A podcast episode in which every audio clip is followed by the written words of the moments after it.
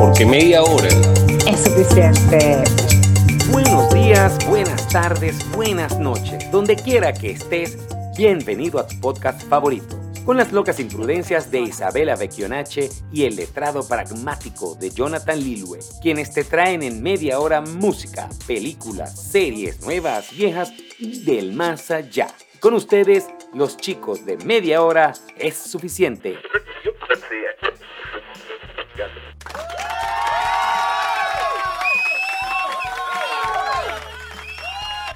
Hola, mi Isa. Uy, qué lindo. Me encanta. ¿Cómo estás, Sofito? Todo bien, gracias a Dios, gracias a este enero que se está yendo rápido. Yo, yo creo que sí, el mundo cambió y los días duran menos, pero Sí, sí, es verdad. Yo creo que la velocidad de la Tierra como que va más rápido que antes. Sí, pero, pero eso es ventajoso para nosotros, Misa, porque así le Ah, no. recomendamos las- la- las cosas a la gente que tienen que ver, para que no pierdan tiempo viendo cosas raras. Bueno, bueno, está bien, pero, pero pasa el tiempo muy rápido. Vamos a vivir, déjenos vivir un poquito. Sí. O sea, vamos a aprovecharnos el tiempo, ¿no?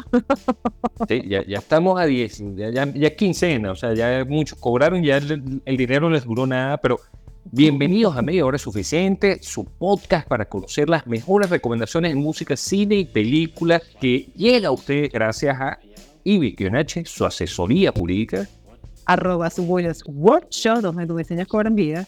y arroba Cines Unidos, mucho más que películas. Pero hoy te voy a hablar del disco que sale mañana, y dice que yo tengo, bueno, ya uno no espera nada porque gracias al YouTube tenemos acceso a las cosas mucho antes de que salga. Pero resulta que lo que hemos escuchado por YouTube mañana sale en, en una presentación formal como un álbum de estudio de la gente de Green Day, señores. Oh, wow. A mí me gustan ellos. Ajá. Primera vez. ¿De quién me hablas? Sí. Ah, bueno, ¿eh? ¿Sabes quién es Green Day, Isa? Sí, lo sé, lo sé, lo sé. Bueno, el disco se llama Saviors y si ven los videos y cierran los ojos, escucharán el mismo Green Day de hace 20, 20 y pico de años. Si abren los ojos van a ver unos viejitos imitando a Green Day. Ya, está, Ay, ya qué bueno, están grandes. bueno. ya están grandes, pero para los que no conocen a Green Day, es una banda de rock norteamericana o estadounidense formada en California en 1987. Está compuesta por Billy Joe Armstrong en la voz y guitarra, Mike Dirnt en el bajo y Trey Cool en la batería. Ya han lanzado varios álbumes de estudio exitosísimos, incluyendo Dookie, American Idiot, creo que es uno de los más icónicos de la banda, y 21st Century Breakdown. Pero ahora tenemos uno más, que es Saviors, que mañana sale a la luz. Espero que lo disfruten. Dos temas súper recomendados del álbum, es The American Dream is Killing Me y Look Map, No Brain. Y eh, aquí hago un paréntesis, Isa. Green Day tiene unos temas más o menos experimentales que, que la gente como que no sigue mucho. O sea, Green Day no es este ritmo que van a apreciar en estos nuevos temas. Ellos tienen muchos temas experimentales, muchos temas que no son muy conocidos, eh, que también son geniales. Si pueden, vi- revisiten un poco también la discografía de Green Day, busquen esas cosas que no fueron tan comerciales, pero que son muy buenas. Yo traigo en este caso una cosa que es sí, música, pero a la vez no, pero a la vez sí, pero a la vez no, no sé. Música. Reggaetón. No, muerte que no. Me dirigí a la sala de Cine Unido para eh, aprovechar la oportunidad y vi el documental de Taylor Swift Ok. del concierto. A ver, es un concierto con mucha vibra, es un concierto muy agradable, de hecho fui con, con mi chama y sus amigas, se lo disfrutaron, creo que ya va ahorita a esa generación, ¿no? Va apuntando a esa generación. Está muy bien, un concierto donde se ve la trayectoria de Taylor de 17, 17 años, que se dice fácil, pero es bastante, una, una, vamos a decir, una mujer que comenzó con música country y realmente Sí, claro. hizo y deshizo con su calidad artística, porque realmente es una forma innata. Ahí es donde tú dices que los despechos o quizás las depresiones que ella ha pasado, las decepciones de amorosas, la convirtieron en la estrella que hoy en día. Es un documental muy interesante que se puede apreciar y ver música. Sin embargo, es un concierto, una película. Bueno, ella creo que acaba de inventar un nuevo género. Ya se pegó Beyoncé, ya se están pegando varios artistas. Sí. Ella creo que lo- logra ahora que incluso gente que fue a su concierto vuelva a ir, porque tiene temas que no tienen el Sí, concierto. o sea, te voy a decir que en el concierto te lo disfrutas, te sientes parte del público porque hay una interacción bárbara de ella, además que ella tiene un performance perfecto, además que por supuesto la sala de Cine Unido el sonido es perfecto y es, es, o sea, una cosa extraordinaria. Sin embargo, salí un poco eh, yo no sé si indignada con el tema de los cineastas, con el tema de los actores, porque no creo que vayamos ahora a suplantar una película por un concierto. Entonces ya va, en los conciertos tenemos, estamos en el 2024 ya y puede haber 2020 años de conciertos de todos los artistas. Entonces vamos a convertir y vamos ahora a eliminar de las pantallas del cine películas donde se va a ver, ya va, donde se va a ver, no me digas absolutamente nada, donde se va a ver eh, desvalorado la calidad artística de productores, guiones, camarógrafos. no sé. Entonces aquí va a haber simplemente, vamos a ir al salón de cine a ver un concierto. Le quitas uno taquilla al concierto. Va- Vamos a suponer el caso de Taylor Swift, que fue a pocos países que vino a Latinoamérica. Eso es un punto. ¿Ok? Ok, tienes la, tienes la forma de apreciar, pero existen otras posibilidades de ver. Están muchos streamers para verlo, lo puedes ver en tu casa, puedes incluso compartir con quien tú quieras, pero un concierto en una sala de cine. Imagínate en IMAX, imagínate con sonido Dolby No, Surround. no, no estoy diciendo que la cosa se aprecie en el momento, o sea, tú estás ahí metida una hora y 45 en la sala y dices, te lo vas a apreciar. No estoy diciendo que no me desagrada, mucho menos que te lo hayas, que no desprecies ese momento. Sin embargo, salir como que, espera un momentico, ya va. O es esto o es eh, Willy Wonka. O es esto o es este, Pero no, los no, no Avengers. entiendo por qué lo ves como una competencia. Creo, creo que es algo adicional. Además que la, la, Es como los pones a juegos. un premio, o sea, la, la, la nominas a un premio como la mejor película. de- Ah, bueno, ya va. Cierto, no. Ok, no, no, ya va. Las apreciaciones que haga después la Academia de Cineastas, eso es otra cosa. Ahora bien, eh, para mí, todo lo que agregue valor, o sea, una sala de cine está usada el 100% del tiempo, no. Es como un apartamento y Air- Airbnb. Un apartamento que está desocupado porque no lo alquilas para que la gente lo disfrute los fines de semana o la semana. O sea, yo no siento que esto venga, estilo es distinto. yo no siento que esto venga a suplantar. Cine. Un concierto no es cine, Jonathan. Pero, pero ah, mira, ella primero se paseó a, los- a- a las distribuidoras, las, las corrió a un lado. Genial. parece que ella está moviendo más. Va, Eso es vamos a verlo en perspectiva. Primero, sus obras en cine se vieron afectadas porque ella no necesitó de nadie. Ella no necesitó de Miramax, no necesitó de Paramount, no necesitó de No, no, no, claro. Ella tiene su equipo de producción y eso, no necesita un, un elenco, una cosa. Ahora bien, escuchar un concierto en streaming en tu casa, bueno, alguien con un equipo de sonido de 5 mil, 6 mil dólares. Lo vas a apreciar exactamente, no tan igual, pero sí lo no vas sé, a yo, apreciar. yo no siento que le reste valor al cine y más bien es un valor agregado. Bueno, Yo me o gustaría... sea, pero ya va, ahora tú te imaginas que tú vas a un cine y entonces son las seis salas de cine. Michael Jackson, Taylor Swift, Bueno. Ben Jones, o sea, ah, bueno, ¿qué venimos a ver? Bueno, eso le pondrá un punto, Claro, es material para nosotros en media hora fantástico, un pero punto de alarma a las productoras de cine. Porque Claro. ya va, ¿qué ha pasado últimamente? Disney ha demostrado que la calidad de sus películas ha bajado notablemente. Sí, la pero calidad... porque no hay variedad, pero siguen siendo las películas de Disney. Pero, pero, ya va, si tú no me muestras un buen producto, Bueno, pero está Wish. Sigue estando Wish en las carteleras. Claro, pero yo no entiendo, yo no veo competencia entre el concierto ni de Taylor Swift ni de Beyoncé.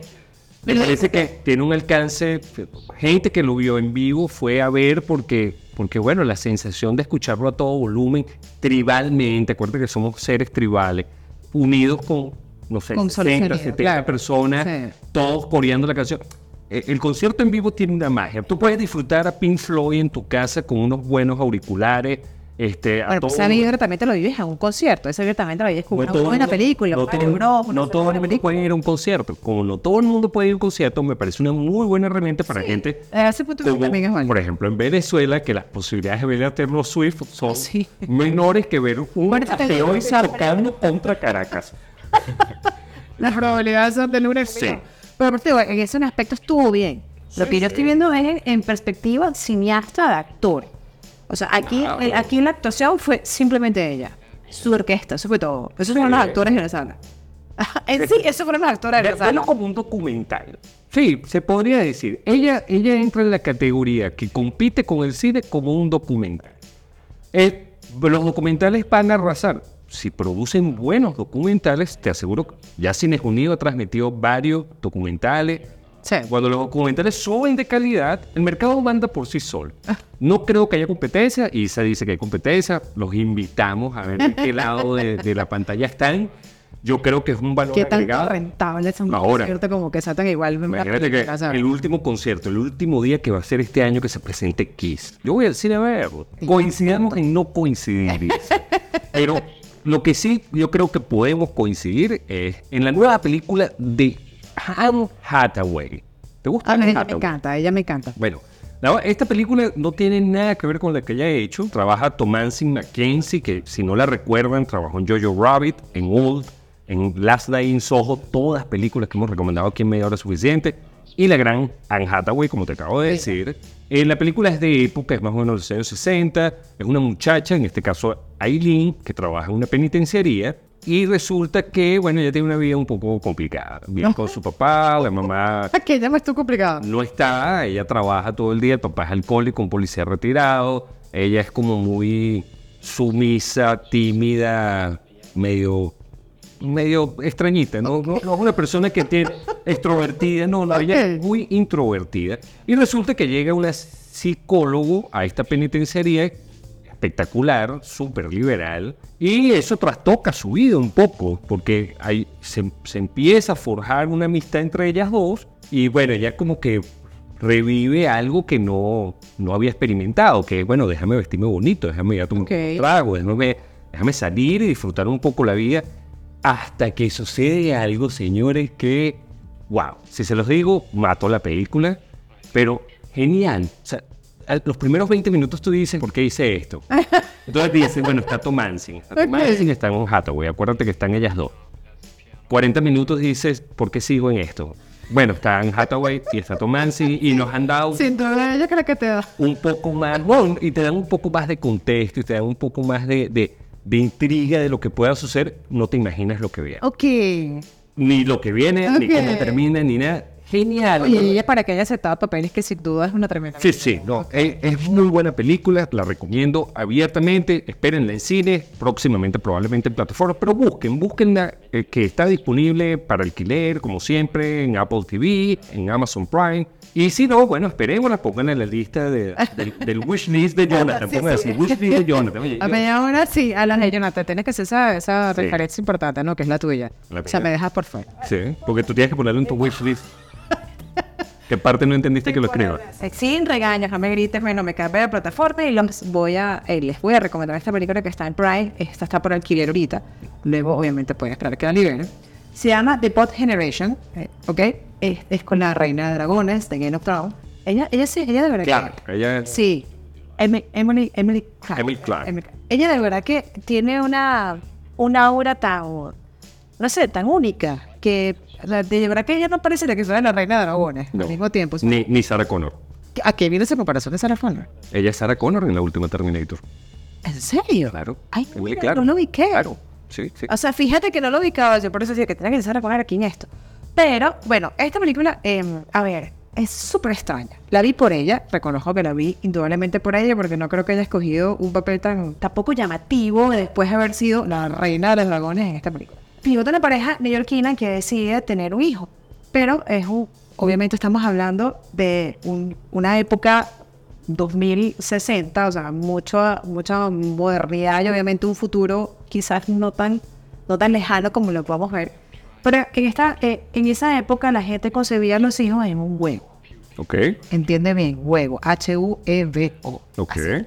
Y ahí comienza a concebirse el huevo a través de la, vamos a decir, la, vamos a decir, la fecundación de tú sabes, en un huevo, Jonathan, un huevo. O sea, la gente con una Sí, sí, un huevo físico que ellos pueden grande, grande. Una incubadora, pues. Una incubadora.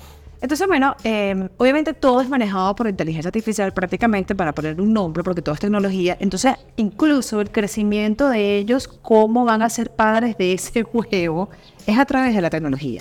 Entonces van a consultas y no pueden ver, sino simplemente ven a través de una pantalla. Ok. Entonces, claro, em, hay muchas cosas que eh, chocan con ellos porque pareciera que ellos mantienen, vamos a decir, teorías que nosotros manejamos ahorita en el 2024 y en esa época pasan a ser tradicionales o Conservadoras, desfasados. claro. Desfasados. En ese momento es desfasado el tema del acercamiento a de los padres a la barriga, el tema de poner una música, de poder identificar. Está muy buena, un poco lenta, un poco lenta los diálogos, sin embargo te va atrapando porque tú necesitas saber qué pasa con ese huevo. O sea, ¿qué pasa con ese ¿Qué huevo, Uy, güey? que- o sea, Vamos a pensar que, que la frase fue tomada No, pero huevo, claro. pero ese huevo crece. Claro. El huevo crece, se desarrolla y hay un, o sea, pareciera que hay un hijo ahí, no lo sabemos, es importante que lo vean. Porque de verdad que tiene un desenlace muy bien, donde ellos, como yo siento que ellos vuelven otra vez como que a ser humanos.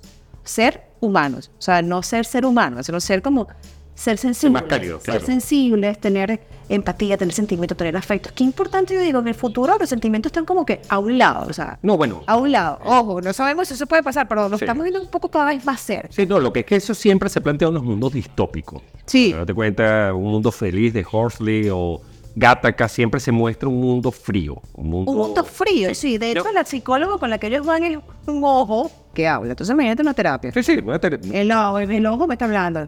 The Pod Generation está en Prime, ahorita está en alquiler, pero próximamente la sueltan. De verdad que es un tema interesante y con un mensaje bien, no sé, que nos puede poner en la reflexión. Bueno, tenemos dos buenas recomendaciones en cine, pero no podemos dejar a un lado el estreno de la semana, siempre en Cines Unidos, con todos menos contigo. Tras una increíble primera cita, la atracción entre Bia y Ben se enfría hasta que se reencuentran inesperadamente en una boda de Australia.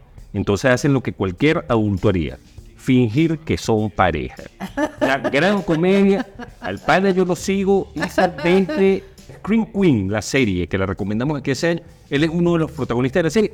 Y el tipo tiene una particularidad en la comedia buena que, insisto, ya a partir de esta semana en Cines Unidos. Pero El nombre me gusta, con todos menos contigo. con todos menos contigo. Oye, ¿qué pasa ahí? Se me tiraste la... Eso, eso me lo has dicho hace como 10 años. ¿ya? Te tiré la punta. Pero mira, te traigo una serie de Netflix. Ok. Ya que tú tienes rato que no visitas Netflix. ¿eh? rato, bueno, sí. yo voy a empezar a visitar Netflix. Y señores, Presta un ratito, te la no, no. Tienes, primero, este, este mes no se lo quiero dedicar a los animados, pero me han cautivado los dos animados que he visto. Oye, Netflix. sí, ¿no? Sí. Está, está como, como este año, está como anime. Como... Blue Eye Samurai Ok. o El Samurai de los Ojos Azules. Es un anime, pero hecho por norteamericanos. Yo, yo tenía mis dudas. Yo dije, oye, no, no es un anime hecho por un poco de japoneses. No, obviamente hay gente del Japón involucrada en la producción, en el guion y todo esto, pero la idea es de un anime de época ambientado en 1600. Ah. Ambientado en la época de los shogunatos en Japón, lo que se llamaba el imperialismo japonés. Y hay un samurái de ojos azules. ¿Por qué es la verdad, yo nunca he visto un chino gordo ni con ojos azules ni con... bueno, ¿qué es lo que pasa en, en 1600? En 1600 Japón se cierra el mundo. Japón le dice al mundo, ¿saben qué? Afuera los occidentales, no queremos occidentales en nuestras tierras. Y resulta que lo- los ingleses que, o norteamericanos que habían estado en Japón, bueno, engendraban niños y los japoneses los veían como demonios. Y realmente era mal visto un japonés que fuera mestizo con un occidental. Bueno, este samurái es uno de ellos.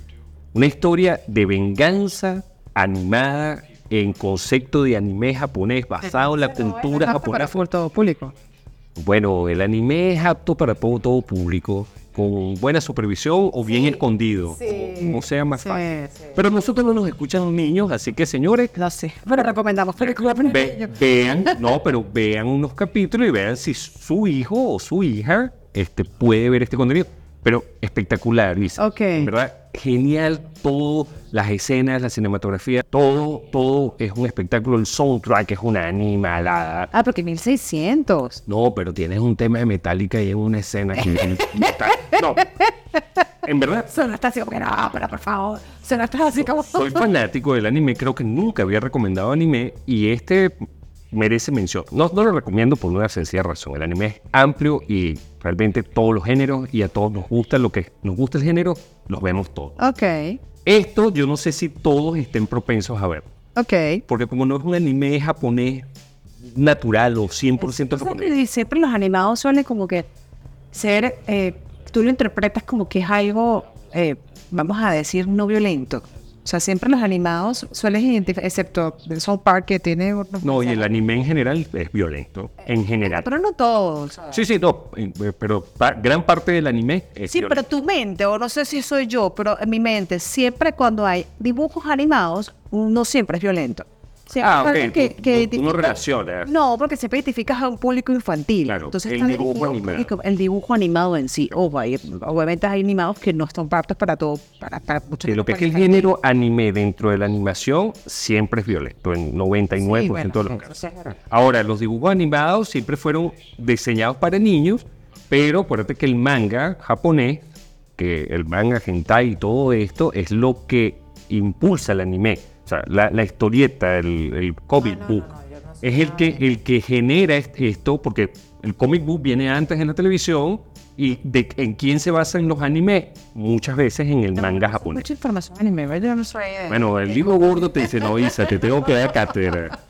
Bueno, pero yo me quedo, estabas en Netflix, yo me voy a Prime otra vez. Estoy hablando de una, de una película de Potter Generation que habla sobre el crecimiento de un ser humano entre un huevo y que necesitas un poco también de eh, crecimiento, vamos a decir, mental, psiquiátrico, psicológico, para adaptarte al futuro frío, como decimos.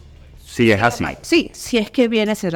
Te voy a recomendar y quiero recomendarles esta serie que comencé a ver que está en Prime que se llama Terapia. Es alemana. Eh, no sé, creo que es la segunda, tercera vez que recomiendo algo alemán. Eh, está súper buena. La comencé a ver porque el nombre me llamó mucho la atención, sobre todo porque eh, la fotografía pensé que era algo sobre un psiquiatra investigando algún tipo de crimen y por supuesto me quedé pensando que eso era como quien dice la sinopsis de la serie. Nada que ver. ¿Ok? Es un psiquiatra que el primer episodio es, es fundamental porque ahí arranca el tema. Él es un psiquiatra que está esperando que su hija la atienda porque eh, presuntamente tiene como una enfermedad que quiere se diagnosticar. Y comienza a tardarse muchísimo, una hora, una hora y media, y su hija no salía y bueno, ¿y qué pasa que no sale? Resulta que se desapareció la hija. Desde esa sesión donde aparentemente iban a determinar o detectar cuál era la enfermedad que tenía la hija. ¿Ok? Desde ahí arranca la serie. Tú comienzas a pensar que Y es la búsqueda de por parte de él. la de la hija. búsqueda de él, la hija de él hacia él, de él de su familia, de la familia buscándola a él. Una cantidad de enredos que comienza cada episodio. Increíble, de verdad que yo me quedé súper enganchada y pensé que jamás, o sea, cómo, cómo las curvas de, de- de lo que es la, el tema varían cada media hora.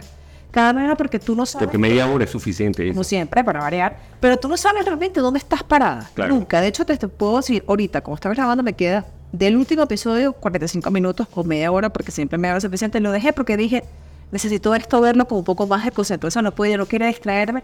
Es abismal los saltos en los tiempos, lo importante del tema, lo importante del tratamiento, incluso que él como psiquiatra se da y da a la vez impresionante. O sea, de verdad que es impresionante el tema. Yo jamás, o sea, de verdad que las expectativas mías eran de este tema, como se estaba tratando, fuesen tan genial como lo son. O sea, la serie es una terapia para ti. Aquí es el tema de dónde estoy parada y quién es esta persona o quiénes son los que están alrededor de todos ellos. Increíble terapia en Pride. De verdad que quedé súper. O sea, yo dije, había rato que no veía un drama tan psicológico que estuviese en mi cerebro. Estoy, me quiero ir ya porque me da suficiente. A ver, ¿qué es lo que pasa? Bueno, recuerden terapia en Prime, Prime. y Blue Eye Samurai en Netflix. Además de todas las recomendaciones que le dimos, espero que las disfruten, espero que comenten si las han visto y les gustan, que lo comenten. Si no les gustan y por qué no les gustan, mándenos un audio, escríbanos cualquier cosa. No, Oigan, no, no nos, ha- no nos hagan hater en, no, díganos, mira, no me gustó. No, pero si nos hacen es importante, porque para nosotros somos importantes para ellos porque se van a tomar un tiempo para decir. No, nuestro público no es así. No, es verdad. Esa es la Es ventaja. leal, una gente fiel. Pero bueno, Isa. Ha llegado la hora de partir. Ha llegado la hora de el partir. momento de más. Pasó tan rápido esta media hora. Sí, sí. Recuerda que este episodio llega a ustedes gracias a Y Becchionache, su asesoría jurídica arroba Williams Workshop, donde tus diseños cobran vida. y cine jurídico. Mucho más que películas. Bueno, papito. Bye, un beso. Hoy lo estoy viendo para que ustedes, para que su fan, tengo que hablar de tu fan, estoy viendo, estoy al lado. Chivo, pero es una chiva como interesante, él se la defiende, me dice, porque es que la chiva nunca hay que peinarla, no, no, No, tienes no. que peinarla. Hay que peinarla, ¿eh? Entonces le dice, no, esto es lo interesante la chiva, pero para los fans, para que sepa que su chiva está desordenada, pero bueno, atractivamente está canoso, muy canoso. Bueno, te que los años. Porque se me acabó el tinte. Esto es media hora, esto es media hora, esto es lo que te produce media hora. No, no, para nada. Hay que aceptar las canas, Isa. Hay que Hay que aceptar. aceptar, ¿Cómo las ¿verdad? aceptas tú? Las pocas tres que tienes. Yo no entiendo de qué estás hablando canas. Yo, Por eso. Bueno, recuerden que este episodio llega a ustedes, como ya lo dijimos. Recuerden nuestra playlist en Spotify con Medio de 700 y Papito. Un placer para mí estar contigo aquí. Dale un beso. Besito, bye bye. This concludes our broadcast day. Good night, and God bless America. I am trying people try to do. And this influences